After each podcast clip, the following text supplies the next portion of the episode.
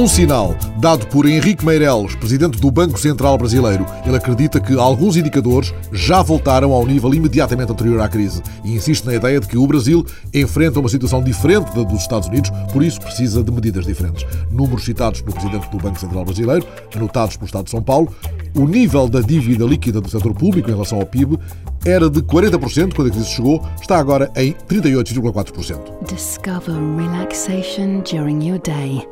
Visit birdsongradio.com. Uma rádio excêntrica, tirada do ar no dia 1, o caso bem contado no Independent Birdsong Radio, transmitiu apenas o ambiente captado num jardim de Inglaterra, o canto dos pássaros, usando um sem fim de 20 minutos, repetido das 6 da manhã à meia-noite. A rádio foi tirada do ar, apesar dos protestos de um número elevado de ouvintes. Entre eles está Sir Terry Pratchett, autor de discos com sons de pássaros, que dinamiza já uma campanha para a reabertura da rádio. O criador da Birdsong Radio Caitlin Howard, também lançou a Classic FM, admite enviar uma petição à Downing Street. Ele garante que tem recebido e-mails de muitas pessoas cuja imaginação voava escutando a rádio. Explica que a rádio conquistou pessoas que recuperavam de cirurgias ou outras que procuravam momentos de vida rural no caos da vida urbana e até mesmo entre a população prisional.